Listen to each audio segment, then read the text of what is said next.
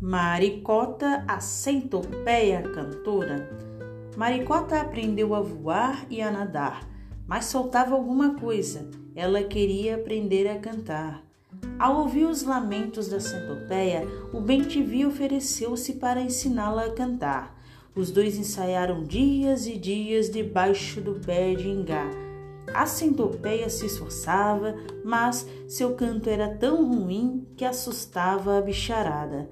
Dona Coruja, que observou a trajetória da centopeia, disse-lhe: Uhul, Maricota, você já voou, já nadou e ainda insiste em cantar?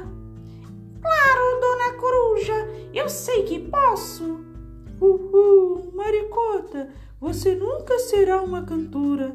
Deus deu o talento de cantar para o bem-te-vi, o sabiá, o pássaro preto, o curió, Deus dá para cada um os talentos que merece.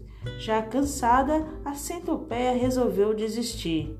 Obrigada, senhor Bentivi. Eu concordo com a amiga coruja. De hoje em diante, eu vou utilizar melhor os talentos que Deus me entregou. Maricota, a centopeia sonhadora, voltou cantarolando para sua casinha depois de ter realizado parte dos seus sonhos.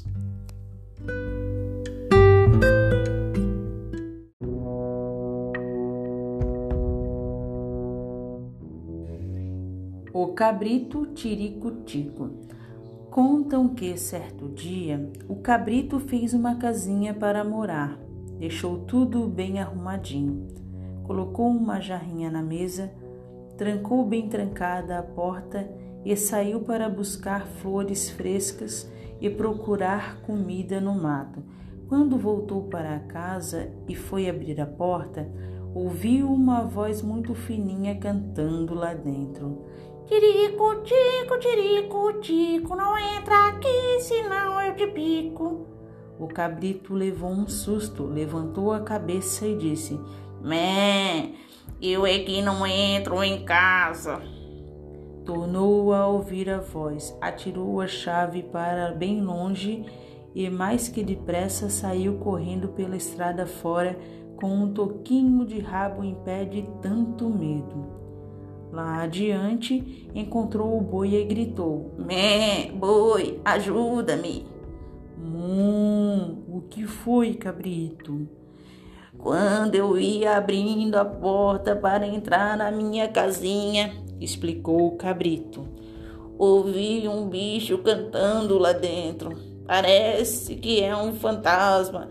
Fiquei com tanto medo que saí correndo. Hum, ora, seu medroso, vamos ver isso. Eu chego lá, coloco o chifre na porta e acabo com o tal do bicho de uma só vez. O boi saiu andando e o cabrito foi atrás, meio desconfiado. Assim que chegaram, o cabrito procurou a chave e a encontrou no meio do mato. Quando o boi foi colocar a chave na fechadura, o bicho cantou lá dentro. Tirico, tico, tirico, tico, não entra aqui, sinal de pico.